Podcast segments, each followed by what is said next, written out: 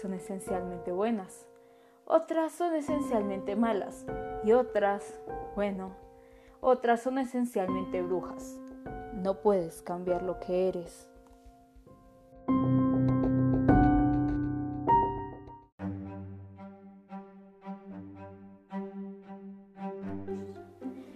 En este primer capítulo hablaré sobre Pie de Bruja, uno de mis libros favoritos, escrito por Carolina Andújar, una escritora colombiana. En este libro se nos relata la historia de Ava, una chica que harta de la presión de la ciudad decide escapar de Viena, y ahí empezará una aventura repleta de mitos y de leyendas que la llevarán a conocer al hijo de Satanás. En esta historia, a pesar de que hay una historia romántica, no se centra únicamente en esto, se centra más en el desarrollo de ella como personaje y de cómo llega a enfrentar las adversidades que se va encontrando por el camino. Este es uno de mis libros, como ya mencioné anteriormente, uno de mis libros favoritos, ya que me parece que tanto Carolina Andújar como el personaje en sí, que es Ava, saben desarrollar muy bien su historia, porque nos van enseñando poco a poco eh, el desarrollo del personaje de ella, lo enseñan, más no lo cuentan.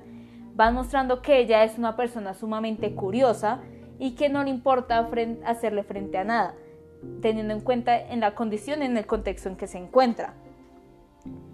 Eh,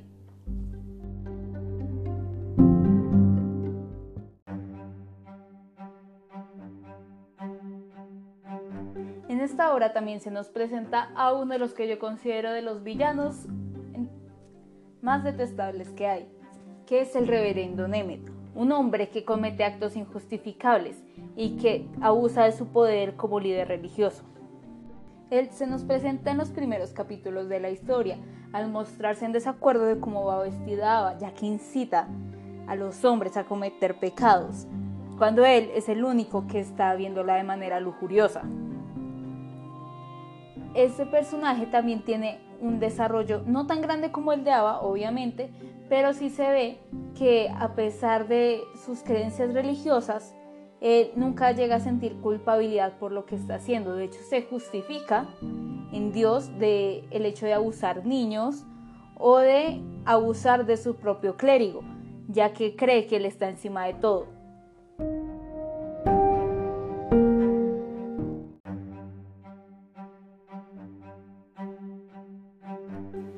Finalmente daré como un complemento de mi opinión personal. Eh, yo me leí este libro eh, hace tres años aproximadamente y en su momento me encantó. Ya si lo releo en este momento, probablemente me siga gustando, lo más obvio es que me siga gustando, pero hay ciertas cosas que ya me molestan un poco, como el hecho de que, listo, Neme tuvo su castigo, pero realmente Ava dañó parte de su misma obra, dañó parte de su mismo trayecto por querer hacer más. Entonces, bueno, eso es como yo lo veo. Eh, conozco a gente que ha leído el libro y opina diferente a mí, obviamente. Además hay ciertas escenas que considero que ya son exclusivamente relleno. Cuando ya se empieza a relatar la historia de amor de Shalven y Ava, ya hay escenas que uno dice como que, ok, ya entendí que se aman, ahora por favor continúen con la historia y la venganza y los relatos míticos, que es lo que me han llevado hasta este punto y lo que ha hecho que me interese por este libro. Aunque no puedo negar que me sigue gustando bastante el final y el desarrollo de los personajes, sobre todo el desarrollo de Shalven, que pasa de ser un idiota, porque hay que decirlo, pasa de ser un idiota que no sabe nada sobre la vida, más allá de que eh, fue un error haber nacido, alguien que ya comprende un poco más la realidad que le tocó vivir y que vive con ella y la acepta, que la hace propia y no lo ve como algo que solo lo daña y que él no merece vivir. Entonces le pongo un 8 de 10 en la escala que me acabo de inventar.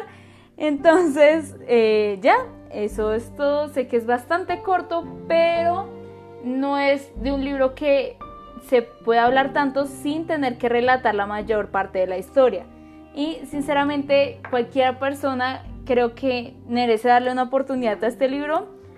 si te gusta un poco el terror, el drama y el romance, y las brujas, ante todo, eh, es muy buena opción leerte Pie de Bruja, ya que es bastante sencillo de leer, ya que a base de los flashbacks y como los pensamientos y ocurrencias de Ava, se te hace muy fácil entender la historia y ver el transcurso de los eventos de manera sencilla. Entonces es muy fácil de leer, muy rápido y muy entretenido. Así que eso es todo por este capítulo y muchas gracias por haber escuchado este podcast.